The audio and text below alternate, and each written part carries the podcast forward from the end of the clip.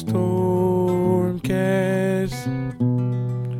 Brainstormcast. Brainstormcast.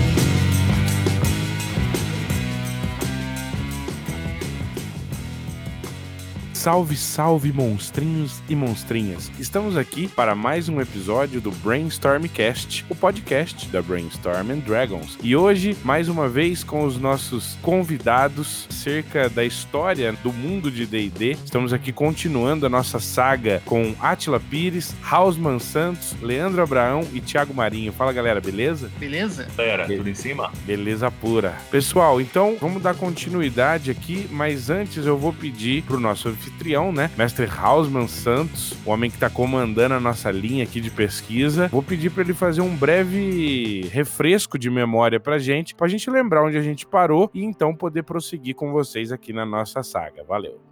Ah, muito bem, então, nos episódios anteriores, em que a gente é, falava a respeito do advento ah, da série Back Me, onde o Basic e o Expert foram é, readaptados né, e incluídos mais algumas, alguns acréscimos que dinamizar seu trabalho na mesa para o narrador e jogador, principalmente o elemento imersivo e narrativo, a gente começou a falar sobre o módulo que saiu, principalmente no Bert, né, sobre a Ilha do Medo ali, que era um módulo de aventura para a série do Expert, e é, como esse módulo foi significante para a construção do cenário do D&D, o cenário do Mistara, porque ele traz o mapa do mundo conhecido, então ali, pela primeira vez, o narrador e os jogadores, eles teriam um vislumbre das terras a serem exploradas é, nessas aventuras de é, visita a lugares inóspitos, aos ermos e ruínas e civilizações antigas. Já mesmo nesse X1, você tinha os fatores de elemento de exploração de terreno, ele já dava ali no, no módulo a descrição breve, em poucas linhas, em um parágrafo, é, sobre cada uma dessas nações no mapa para que o narrador pudesse ter uma ideia da essência ou da temática do que seria cada uma daquelas nações no mapa. Começamos uma quantidade, ficamos de continuar nesse episódio de agora. Perfeitamente. E então, a gente vai partir da onde, Hausman?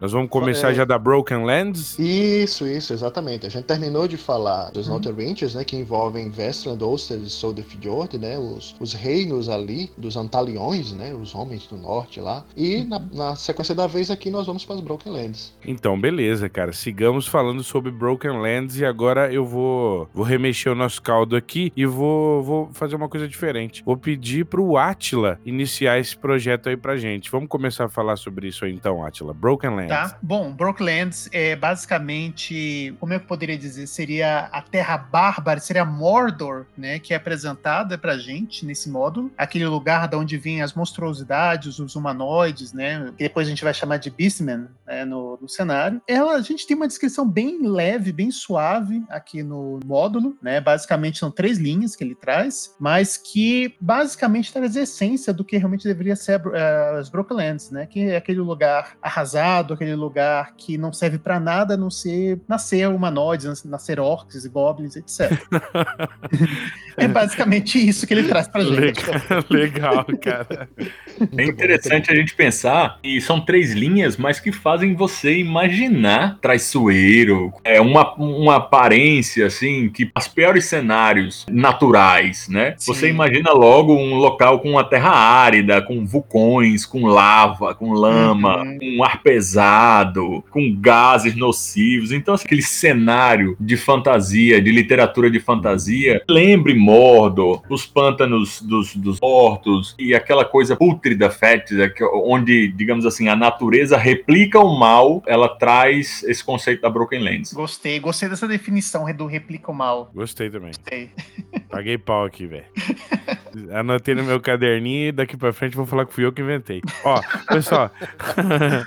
Seguinte, os demais convidados, gente, é Hausman, Leandro, Thiago, o que a gente pode falar da Broken Lands? É, eu queria dar mais especificidades pro pessoal poder ir sacando, porque assim, de certa maneira, eu acho que é correto afirmar que apesar das coincidências e das semelhanças, Mordor é Mordor, Broken Lands é Broken Lands. E assim, justamente para que não haja um traço que determine talvez a mais semelhança do que de fato haja, o que a gente pode dizer que tem na Broken Lands que não tem em nenhum outro lugar? Isso vai ser revisitado, claro, essas nações depois elas são lançadas módulos em específico descrevendo uhum. cada um desses lugares. Aqui no Brasil a gente conhece mais o Carameicos Terra de Aventuras, mas cada um desses foi lançado numa série chamada Gazetteer e cada um vai ser explorada melhor mais à frente. Mas o que a gente já pode ter uma ideia nesse pequeno texto breve das Broken Lands é uhum. é onde a gente vê que ele descreve uma área Badlands rochosas. Então você vai ter é, terras é, estéreis, arruinadas ali, rochosas, mas um fato interessante é que ele fala sobre antigas camadas de lençóis vulcânicos. Então você já deve imaginar as formações não só em cima, mas também subterrâneas desses lugares. É, ele é focado como um local extremamente ermo, porém infestado mesmo de monstros, só que ele usa um termo também bem peculiar chamado outcasts. Então, aonde você queira colocar ou imaginar a tua aventura das Brokenlands, de foragidos, bandidos, um necromante, um feiticeiro maligno, ou uma força do mal tentando usar as hordas ou os poderes do caos da Broken Land, é, certamente você vai ter também uma ótima proposta de uma campanha de forças do mal se reunindo com o poder do caos nesse local. Penso que a grande diferença que a gente pode ter entre Broken Lands e Mordor, inicialmente, é a questão dos monstros, de ser uma terra de monstros. É, querendo ou não, é, Mordor, ela tem uma linha é, relativamente ordeira, onde você tem monstros ali sob a égide e é, um propósito. E a Broken Lands não, é como se fosse a terra natural, o local natural desses monstros. Então, os monstros é, provavelmente vão estar lá, cada um com os seus objetivos. Ah, os Outcasters. Mais selvagem, né, Leandro? É, exatamente. Seria algo assim no sentido de ser mais selvagem, ter esse, esse tempero mais selvagem do que a Mordor propriamente dita. Eu, toda vez que eu leio Broken Lands, assim, eu penso em vermelho. É, eu fico pensando muito é violência, vulcão, terra árida, devastada. É um, eu sempre uhum. tenho essa impressão assim de um negócio vermelho. E a capa do Orcs of Tar, né, que descreve um pouco, ela é meio avermelhada também, então eu acho que. E eu penso muito, cara, toda vez que falo em Broken Lands, eu, eu penso em todo tipo de orc, assim, quando falo em outros jogos. Quando falo em Broken Lands, eu lembro do orc do Caverna do Dragão, aqueles orcs meio cara de porquinho, assim, com esse capacete preto, sabe? Uhum. Eu sempre penso naquele orc na hora que alguém fala, porque eu sei lá por quê, mas é. Poxa, é, bacana, Thiago, é, deixa eu só fazer um de... parêntese aqui, pode, é que, é, se adiantando um pouquinho do, do Gazetteer, mas é, é, também a fala do Leandro, tem os nomes científicos dos orcs, e o nome científico do orc é justamente orcos porcos, né? Tem Sim, é verdade. É uma brincadeira com orcos porcos, né? Mas também com a questão do orc ter essa aparência meio suína. Ele é tipo um javali, né? Ele tem a cara de sim. javali, assim, né? Ele foi passando a uma coisa mais humanoide depois. Né? Sim, sim, É, a gente vai ter é, sempre alguns, alguns cenários de campanha padronizam os seus tipos de goblinoids, e essa é uma pegada muito legal do Mistara. Ele te dá linhas é, de etnia em que você pode explorar culturas diferentes a partir daquele tipo de goblinoide que você escolheu para ser conduzido na campanha, quer uhum. sejam os orcs vermelhos, orcs amarelos, né? E as outras raças que o, o cenário depois vai descrever desses goblinoides. Uhum. Mas é importante lembrar que nesse momento, no X1, a Broken Lands ela aparece muito mais como esse local, esse canteiro das monstruosidades, né? O local em que o mal aflora em forma de natureza no cenário, do que ter todos esses detalhes que vão ser apresentados, é óbvio, mais na frente, quando eles vão revisitar essas terras para poder detalhar. E esse conceito, e esse conceito é muito bom porque o pessoal vai explorar a Ilha do Medo e já vai ter uma ideia de como é ir numa exploração para um local inóspito. Então ele pode potencializar com essa descrição breve das Broken Lands e já imaginar como ele pode fazer algo de uma pegada de ermo, mas nesse caso agora de monstros selvagens e de um local desolado, o quanto ele também pode potencializar para uma campanha nas Broken Lands também. Me colocando no lugar daquele jogador que joga a Ilha do Medo, pensa quando lê a Ilha do Medo que há um local muito mais terrível do que aquela Ilha do Medo, em termos de monstros e de, de natureza é, indo de contra os jogadores. Então eu fico imaginando essa ou a estiga do, desse jogador em desbravar terras tão inóspitas, ou uhum. o medo de que a qualquer momento o narrador, o mestre, possa colocar ele em um local muito pior do que a Ilha do Medo. Perfeitamente, cara. Muito bom, muito bom. É, tá, tá, tá, tão ruim que é quase o mundo real, né, Leandro? é, nesse nível.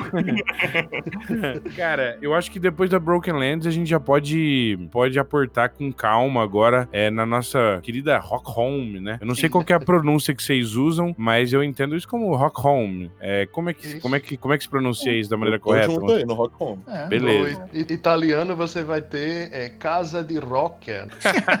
Muito mais charmoso, né? E o interessante é que na língua Dengar, que é o idioma dos anões de Mistara, sim, o cenário de Mistara tem um idioma descrito em que você pode usar para escrever as palavras em anão, é devidamente com vocabulário lá no módulo que vai descrever essa nação com calma, a Gazetia, né? Mas eles vão pronunciar como Dengar. E Dengar, essas duas sílabas, significam exatamente isso que nós estamos falando agora na língua comum, que é uma espécie de o lar das rochas, ou lar da rocha, ou lar na Uhum. pedra, seria o nosso rock room, como a gente chama, o lar dos anões. Menino, então já vou lhe perguntando, que é o seguinte, eu quero saber sobre é, essa Rock Home e já vou perguntar logo pro Leandro. Leandro, se você puder dar os panoramas gerais aí pra gente, e depois a gente passa pro pessoal. Vai lá, Leandro. Cara, Rock Home é a primeira coisa que você pensa a, análoga à Moria, dentro dessa visão de comparativa com a literatura fantástica, que era o que é de onde os nossos autores bebem com, assim como o cinema e, e outras fontes. Ah, o Senhor dos Anéis ele traz muitas referências. E, inicialmente você pensa que Rock Home é o lar dos anões, assim como a Moria está ali dentro do livro como o grande local sagrado dos anões. Então, aquela, digamos assim, terra-mãe, o local em que eles se sentem em casa se sentem bem e esquecem um pouquinho o mau humor, deixam de lado ali. Então, ela é, é apresentada inicialmente, né, com poucos detalhes, mas como um, o local, uma nação em que é a mãe, nação mãe dos anões do cenário. Perfeito. E aí, galera? É, pois é, então, é, você vai ter essa região ancestral dos anões, a- aonde eles alegam a sua ancestralidade esse local. Então, tem uma Uhum. importância até um pouco sagrada para eles, né? Bom, é, Rock Home realmente ele também vai ter uma descrição bem mais sutil, bem mais suave, né, bem mais leve do que várias outras localidades do mundo conhecido aqui no X1, né? Por exemplo, Glantry, que tem acho que umas 10, 12 linhas, Rock Home só tem quatro. Mas uma coisa que eu, eu faz uma curiosidade aqui, né, é que eles se deram o trabalho de cá o nome de uma cadeia montanhosa, né, Alton Tap, que é o nome que eles vão manter entre aspas, né, no cenário, vão manter só para uma parte ali daquela região, especialmente ligada ali para Carameicos e Daroquim, mas eu tava, eu ia até perguntar para o Hausman para confirmar o quanto que esse nome ficou, porque eu tenho a impressão que como realmente muito mais associado com essas regiões mais traladaranas, né, mais leste europeu esse nome. Rock Home não ficou muito com esse nome de Alton Tap. É, é verdade, é, não, não é uma palavra de uso dos anões, mas é, ela ultrapassou as culturas como uma espécie de empréstimo linguístico de palavra. Ao mesmo tempo que a região de montanhas ali mais a oeste, eles mantiveram o nome de montanhas Macrés, Uhum. que seriam as montanhas de dente quebrado, né? Então, é, eles mantêm, porém, como o Altantep se estende ali de Rock Home até Carameicos, muitas nações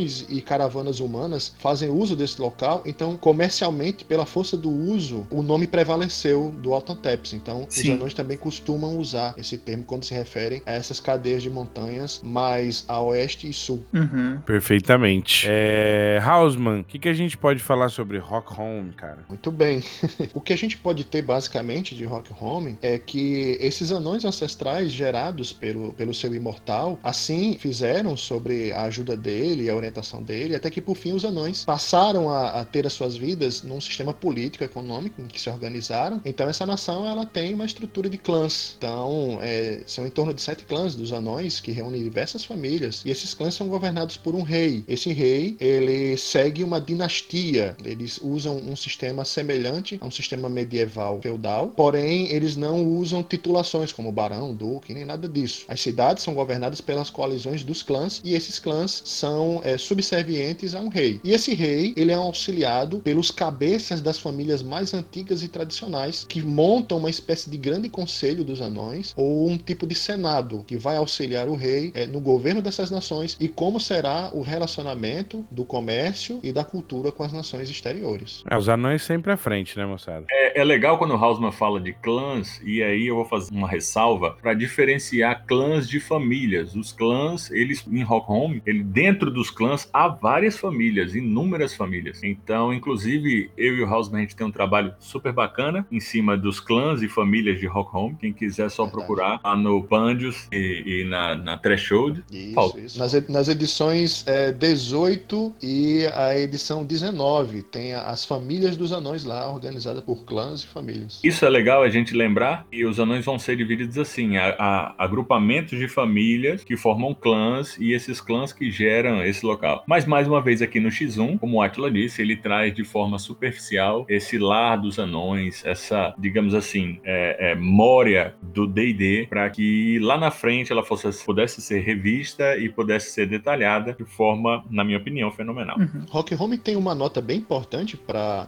de importância nessas viagens dos ermos do mundo conhecido, que se você quiser visitar a costa que fica no leste do mundo conhecido, né, já chamado por alguns aí de o Mar da Aurora, mas você quiser visitar essas nações, Rock Home é uma rota é, quase obrigatória para você passar pelas caravanas e as estradas e pode ter certeza que esse local vai estar fortemente sob o olhar desses anões. Então também tem uma oportunidade muito bacana é, de intriga, de política e, e de visitação a uma espécie de sensação de é, as cadeias do mundo. Maravilha. Com isso, acho que a gente já pode passar pro próximo tema. O que, que vem mais por aí, Hausman? A gente vem agora com os clãs de Atruagin. Anda ver. Os clãs de Atruagin, assim como várias dessas outras nações que vão receber um tratamento para um módulo, ele é um enorme platô. Ele é descrito aí, no, no mapa você consegue ver com, com mais nitidez. Esse platô, ele é um platô com planícies muito vastas, ah, florestas, regiões de, de colina, né? Você vai ter como centro dessa população caçadores, pastores, pescadores, o pessoal que cuida dessa área do trato dos animais. A- as tribos, elas são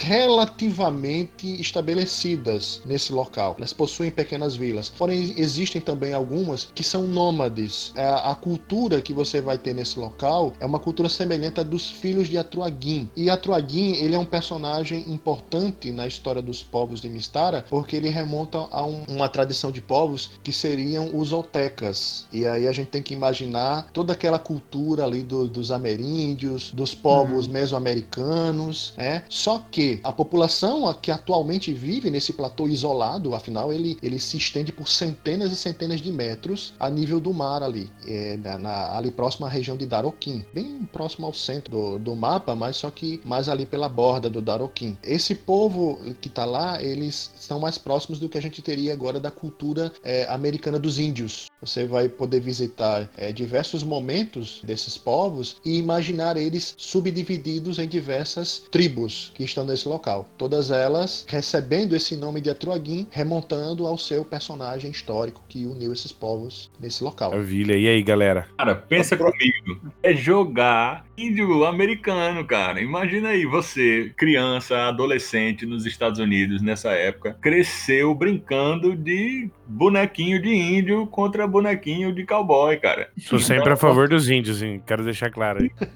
Exatamente, brincando de forte à parte. Se parar pra pensar, é uma cultura de índio americano, não é uma cultura de cowboy americano, cara. É uma cultura de índio americano. Então, assim, essa coisa do índio, ela tá no imaginário, ela tá na literatura fantástica, ela tá nos filmes, ela tá circulando a vida ali, digamos assim, das editorias americanas da época. Com certeza. Uhum. É, década de 80, filme de faroeste ainda era uma coisa relativamente grande, assim, né? Você pega, né, é, 1980, assim, aquela, a- o, o Butch Cassidy, você tem uns caras grandes ali ainda que são muito lembrados, né? E é interessante porque esse índio, ele é aquele índio bem do cinema, né? Os índios da Tuaguin, Uhum. eles são, é, se eu não me engano, é, é, é mais da nação Apache, que é aquela galera que usa a jaquetinha com a- os fiapos de couro, né? A- O cocar, Uhum. então é uma coisa bem velho oeste mesmo. Inclusive, ele fica no oeste mesmo, né? Então é, bem- é bem mostrando pra gente o que, que eles queriam fazer com a Truag. E é um lugar muito louco. Depois que saiu o Gazetir, foi o Gazetir que eu li que eu falei, gente, eu não esperava o tanto de loucura que tem nessa planície aqui, cara. Os elevadores pro centro do mundo.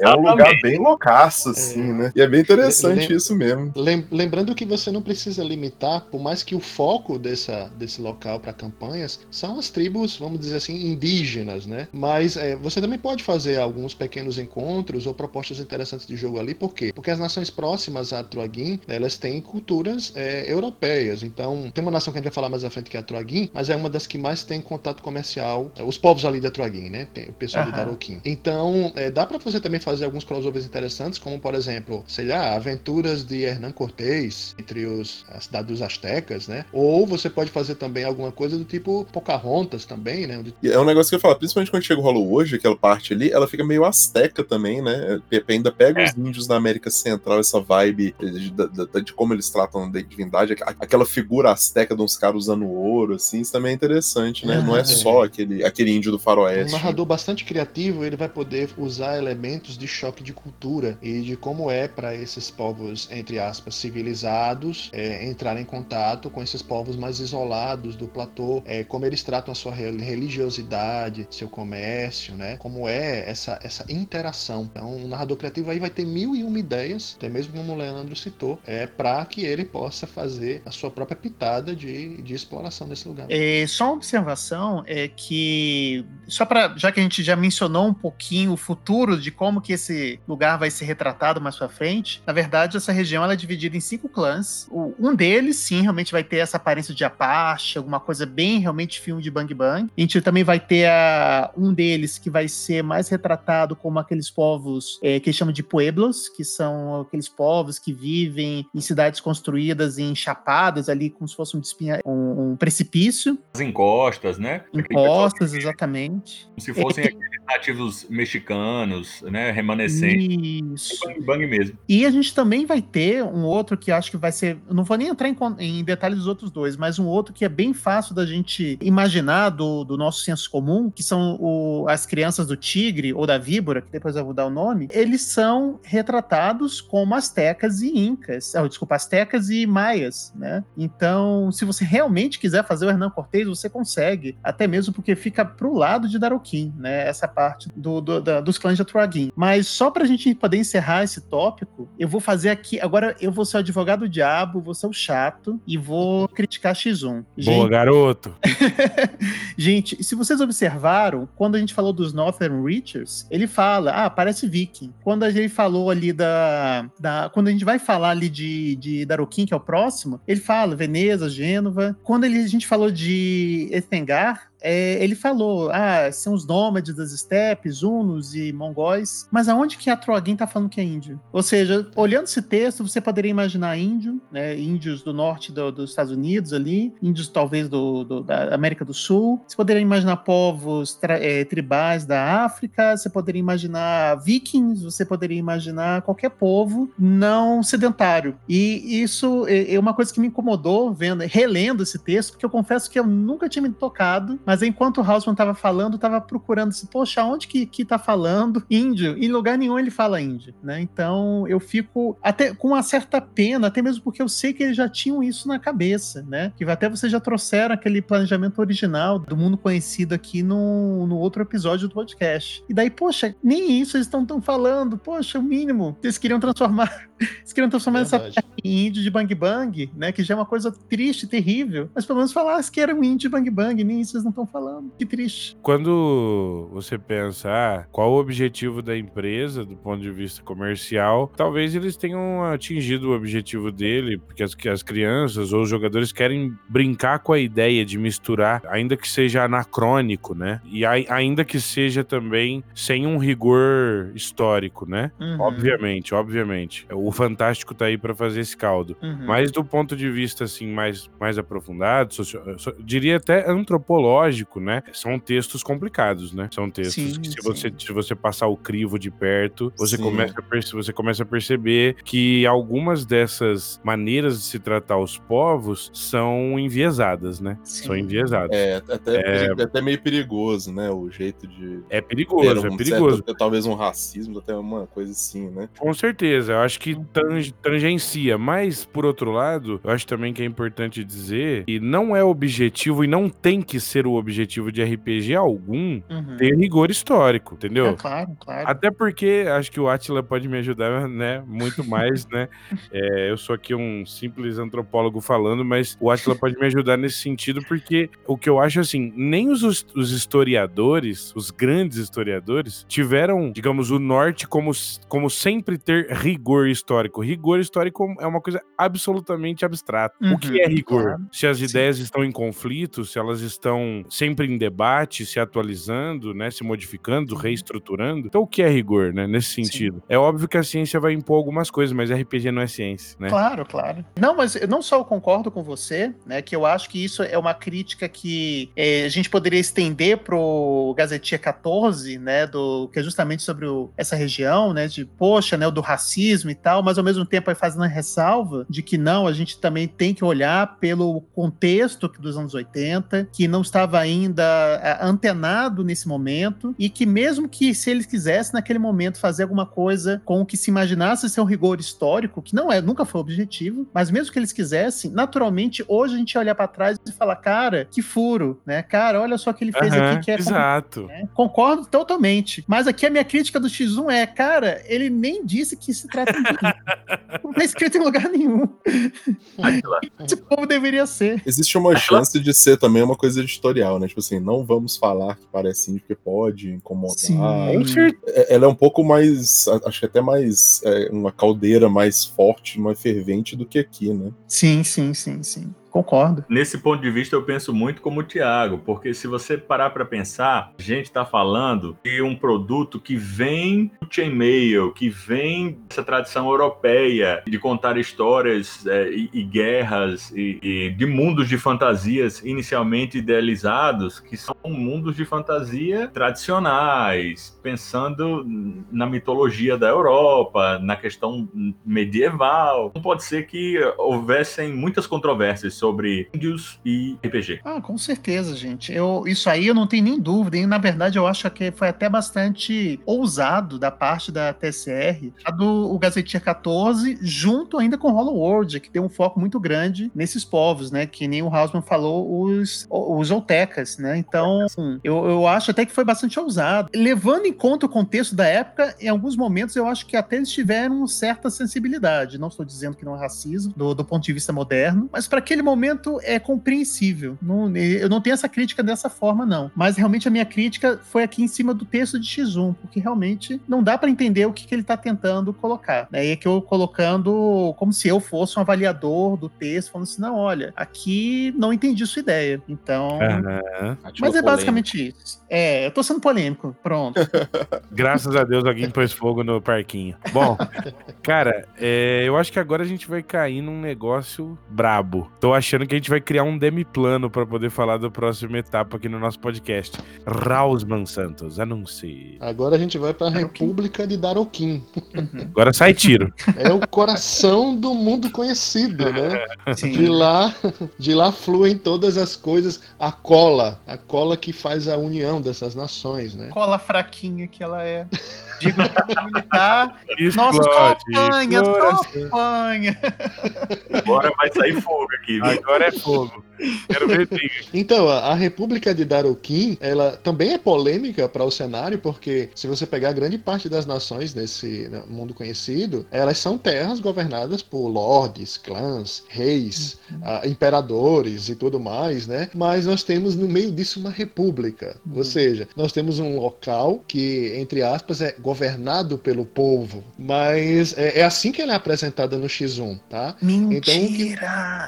Não é assim. Ele fala plutocracia. Ele, ele Então, já fala, não é república, é plutocracia. Aqui que É, e- rico, rico.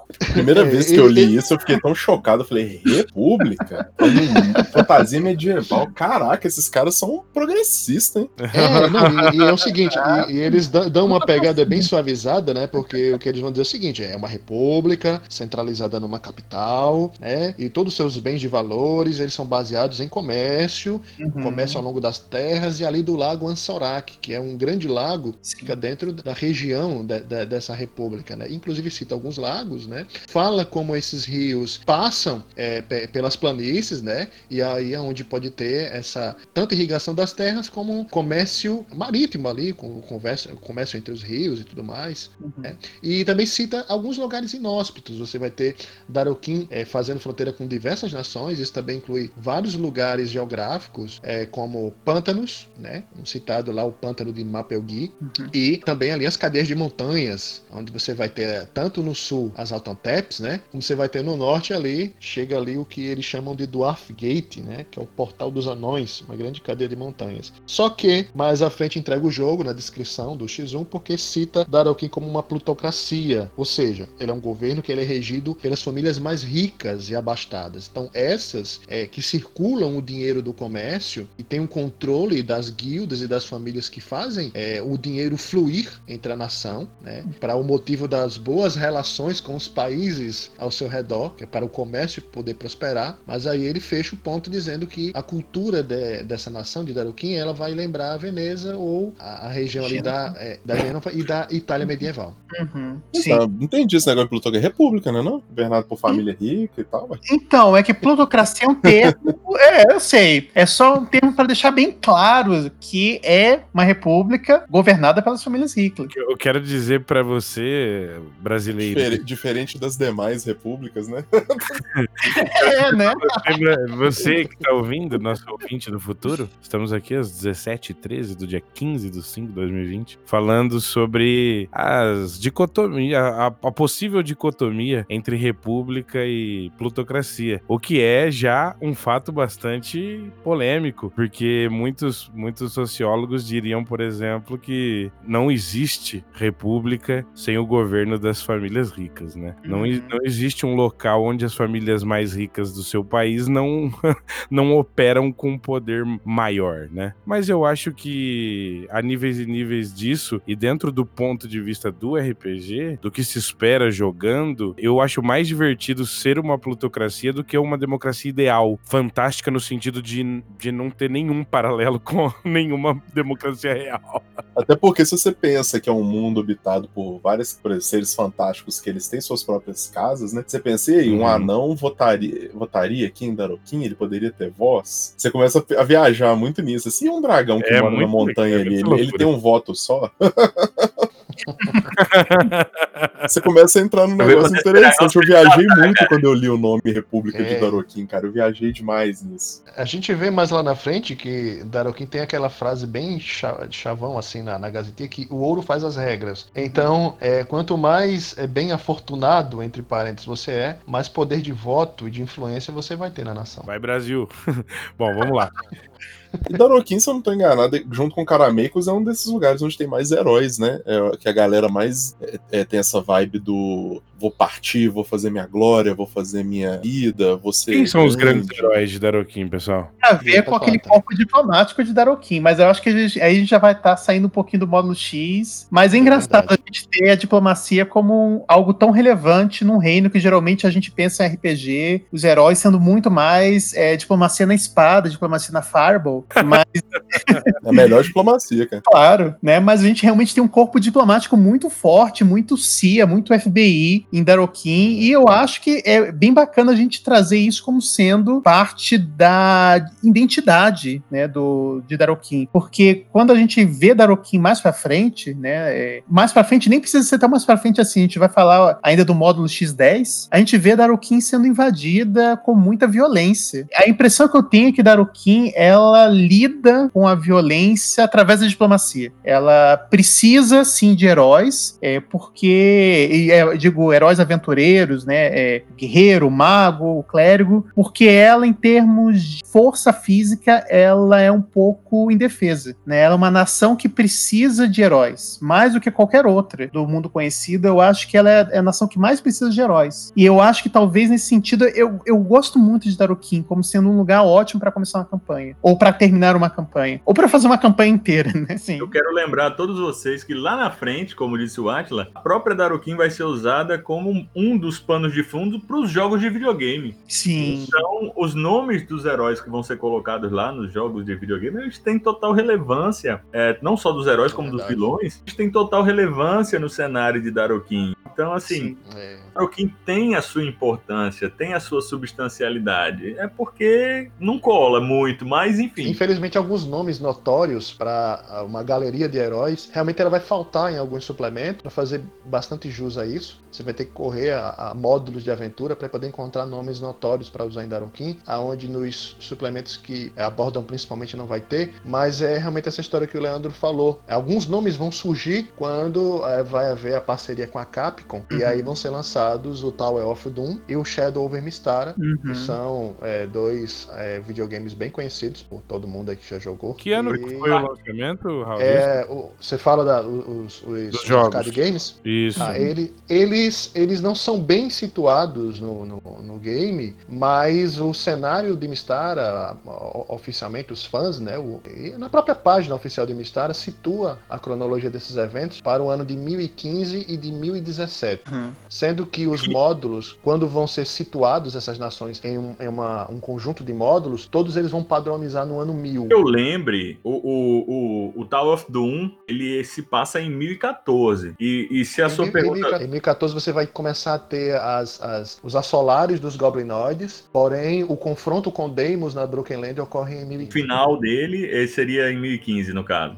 Isso, isso. Supõe-se que o Shadow of Mistara seria em 1017. Mas, Samuka, se você queria saber o ano de lançamento no mundo real, o Tower of Doom ele é de 93 e o Shadow of Mistara é de 96. Todos eles têm esse Daroquim como um dos panos de fundo dos jogos. Então, Uhum. cara, eu quero, eu vou pegar esse gancho já pra encerrar o nosso episódio, fazer uma pergunta pra vocês. A gente sabe que esse jogo modificou a estrutura, né? Assim como várias outras edições foram afetadas por mídias exteriores, né? Seja elas quais forem, não importa. Vocês acham que do ponto de vista de agregar mais mais fãs do cenário, de chamar mais pessoas pro jogo, do ponto de vista publicitário, o jogo o arcade, ele chamou atenção, ele trouxe gente pro RPG ou isso não, isso não pode ser dito de certa maneira? Ah, eu, eu, eu sou um- uma pessoa que eu acredito bem que ele, que ele trouxe, porque principalmente aqui no Brasil, naquela época ali, a gente ainda tinha uma memória grande da Caverna do Dragão, né? Daí a galera foi jogar o, o Shadow of Mistara, ele já usa a placa, a CPS 2, né? Que já é uma evolução ali da Capcom. É um jogo muito Aham. bonito, é um pixel art terceira É geração, assim. Então eu acho que aquilo ali chamou muita atenção das pessoas pra ver, uai, mas ah, esse aqui também tem a ver com Caverna do Dragão e tal. E até no Japão, ele, ele foi próximo do lançamento do Hulu Enciclopédia japonesa, assim, de Exato. 93, O- 94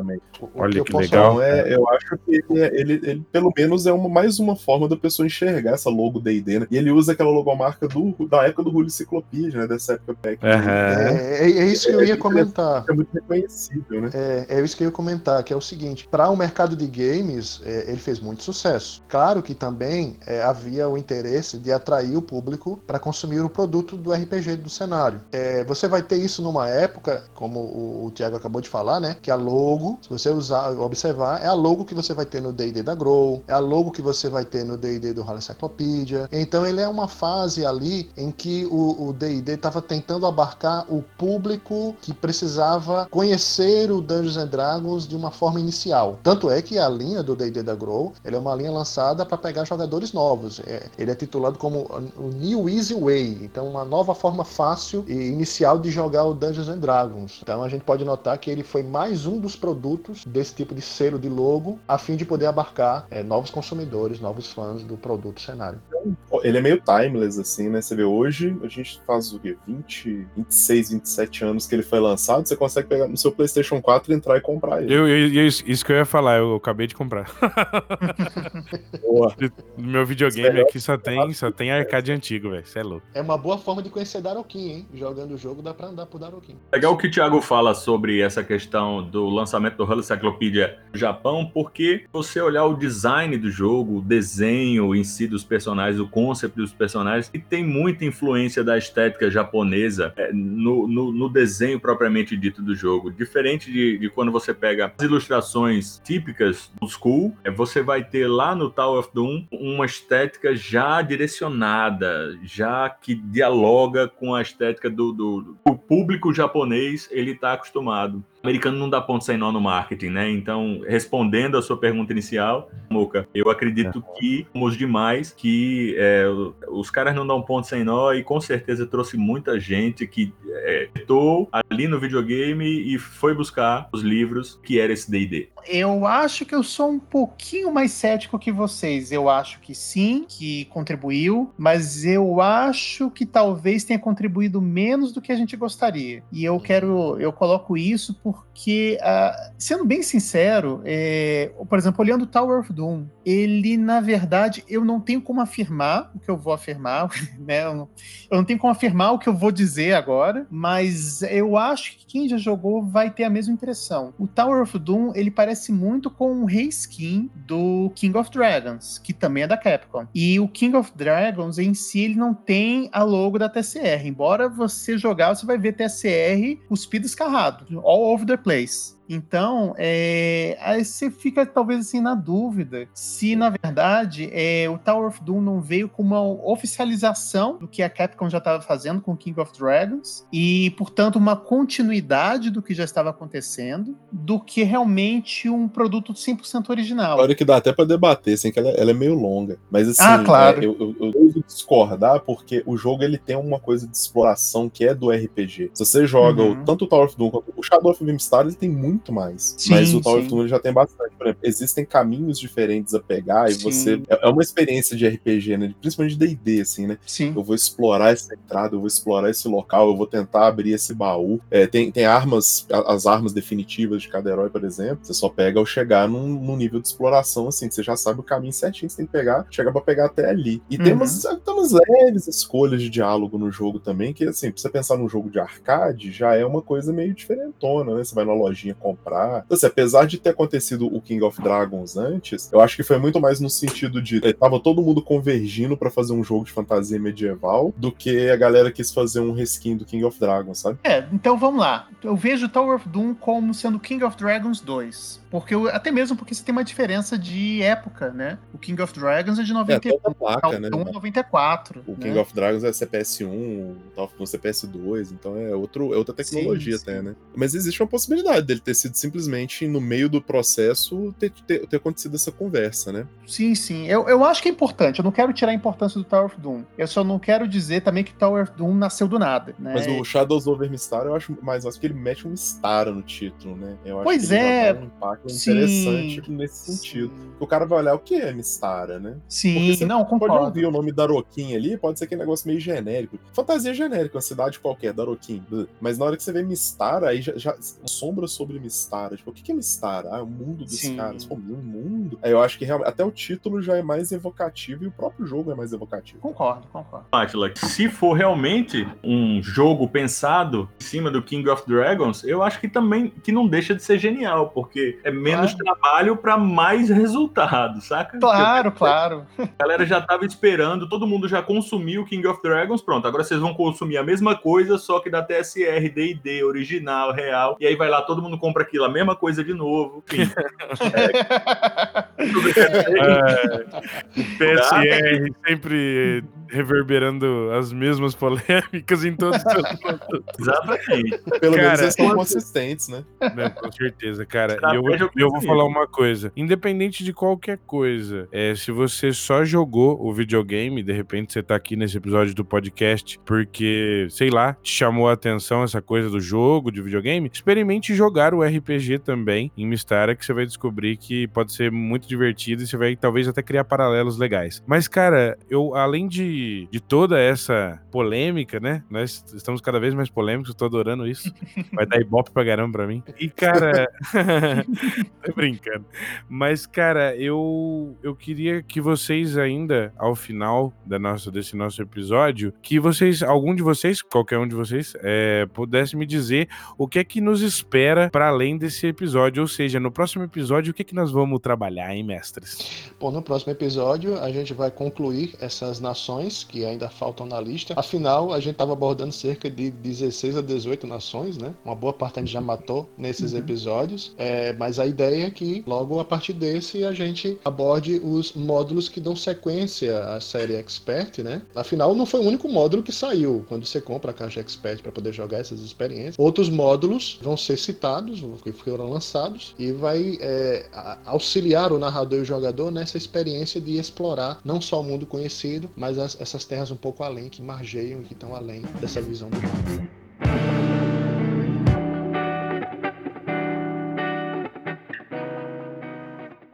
E, cara, pra- então, pra finalizar, eu vou pedir pros meus convidados aí, estão liberados pra fazer aquele jabazinho da alegria. Se tiverem, manda Bom, ver aí. Muito bem, então. é, eu vou pedir ao pessoal que aqueles que querem saber mais sobre Mistara, nós vamos ter o grupo aqui no Brasil e vamos ter na página oficial. O grupo aqui no Brasil a gente tem dois, que é o no Facebook, é o Fãs do Carameicos. Pode chegar lá, pedir para adicionar e ficar a par de tudo que está sendo atualizado sobre novidades do mundo de Mistara. E é, também uma página dos fãs brasileiros aqui no Facebook, e a turma colocou o nome aí carinhosamente aí do Mistara de Hausman.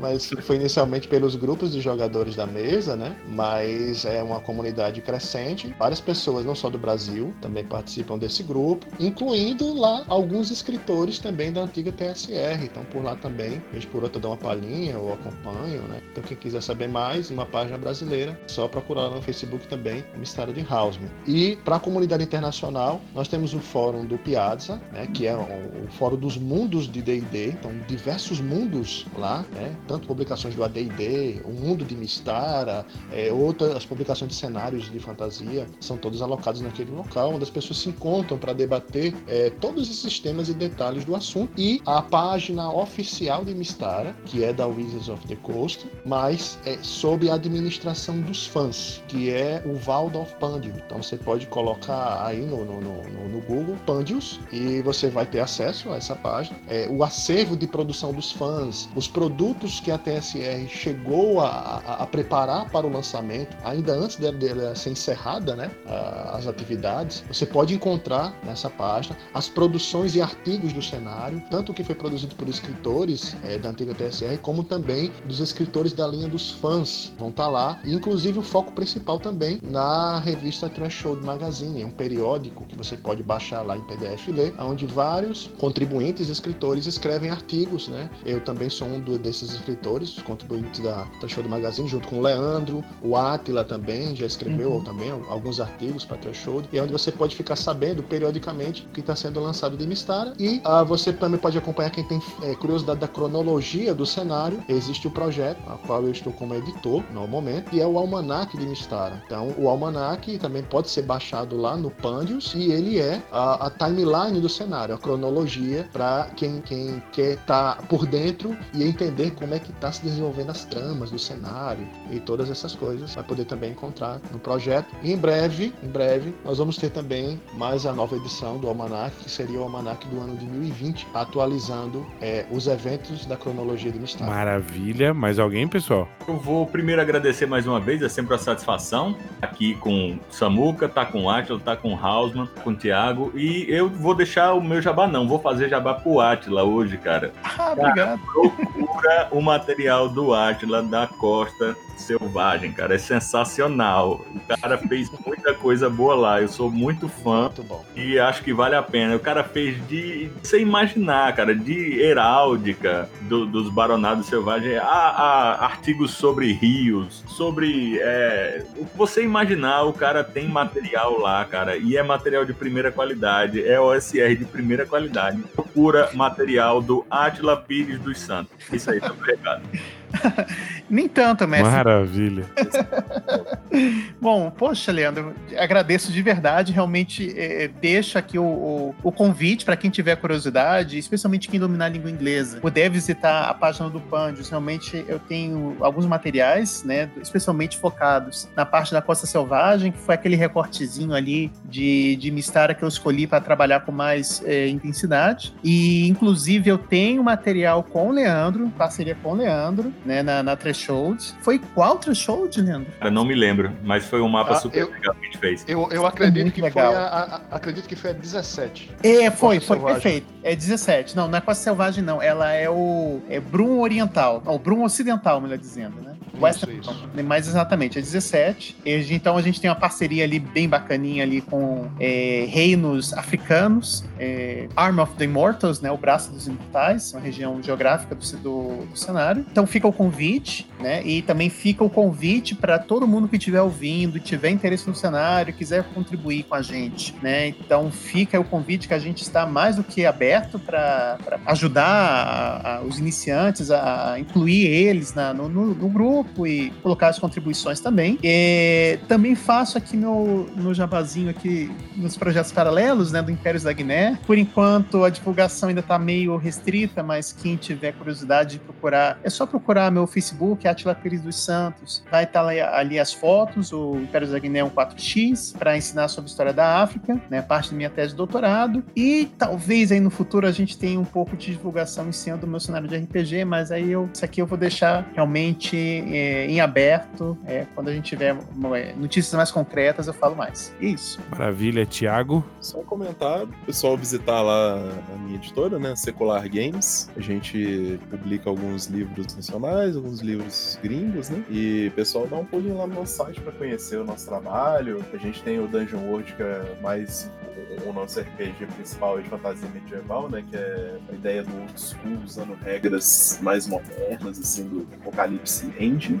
E a gente trouxe também o Apocalipse World recentemente. Enfim, não querendo me esticar muito, mas vão lá, visita a página, segue a gente nas redes sociais. Estamos aguardando vocês. Mas tem uma notícia triste, hein, Thiago? Que esgotou o Dungeon World. O jogo está esgotado, contudo, o PDF dele está gratuito. Por causa dessa época de pandemia, a gente quer que as pessoas joguem mais RPG. Então dá um pulo no nosso site lá e pega o Dungeon World, que é um super jogo excepcional. RPG 400 e legal. tantas páginas pra você ficar lendo e jogando aí durante esse isolamento social é nosso. Sim. Maravilha. Vou finalizar aqui pedindo para que se você gostou desse podcast, você ouviu os nossos, pod... os nossos episódios anteriores, né? Tem muita coisa bacana por aí. Entrevista que saiu eh, internacional, né, com o Greg Gillespie, que é o autor da- das três, das maiores, uma das maiores Mega Dungeons modernas, né? Consideradas aí com muito sucesso. A primeira é Barrel Maze, fez um estardalhaço imenso dentro do movimento da OSR. E depois as outras duas que são muito modernas e interessantes também, Arcaia e Raifel. Então é, rolou essa entrevista, então dá um pulinho lá, você vai gostar. É, tem tradução simultânea, né, do Gustavo Domingos, o rei grifo da saga em editora. Também a participação do Gabner Guimarães, meu grande amigo e mestre, super mestre aí das, das Mega Dungeons. Então, além disso, cara, se você gostou desse episódio, chega lá, ouve os anteriores, vê o que, que você gosta, tem de tudo ali, Azecos, Pedroca, Diogo Nogueira, Jefferson do Belregard, tem muita coisa. E fora isso, cara, acesse o nosso canal do YouTube, né? Brainstorm e comercial, né? Aquele E. Dragons, né? Brainstorm and Dragons. E aí você chega lá e vai conferir. Já estamos no oitavo episódio de Tumba Preta. É o nosso D&Dzinho da Grow, classiqueira, jogando um módulo aí que eu tô criando com a moçada. Então, se você gosta, se você quer sentir essa nostalgia, chega lá porque o D&D da Grow está vivo e muito vivo no nosso canal. Se inscreve, ativa o sininho e fica ligado. E fora isso, um abraço para todos os meus convidados e para todos vocês ouvintes.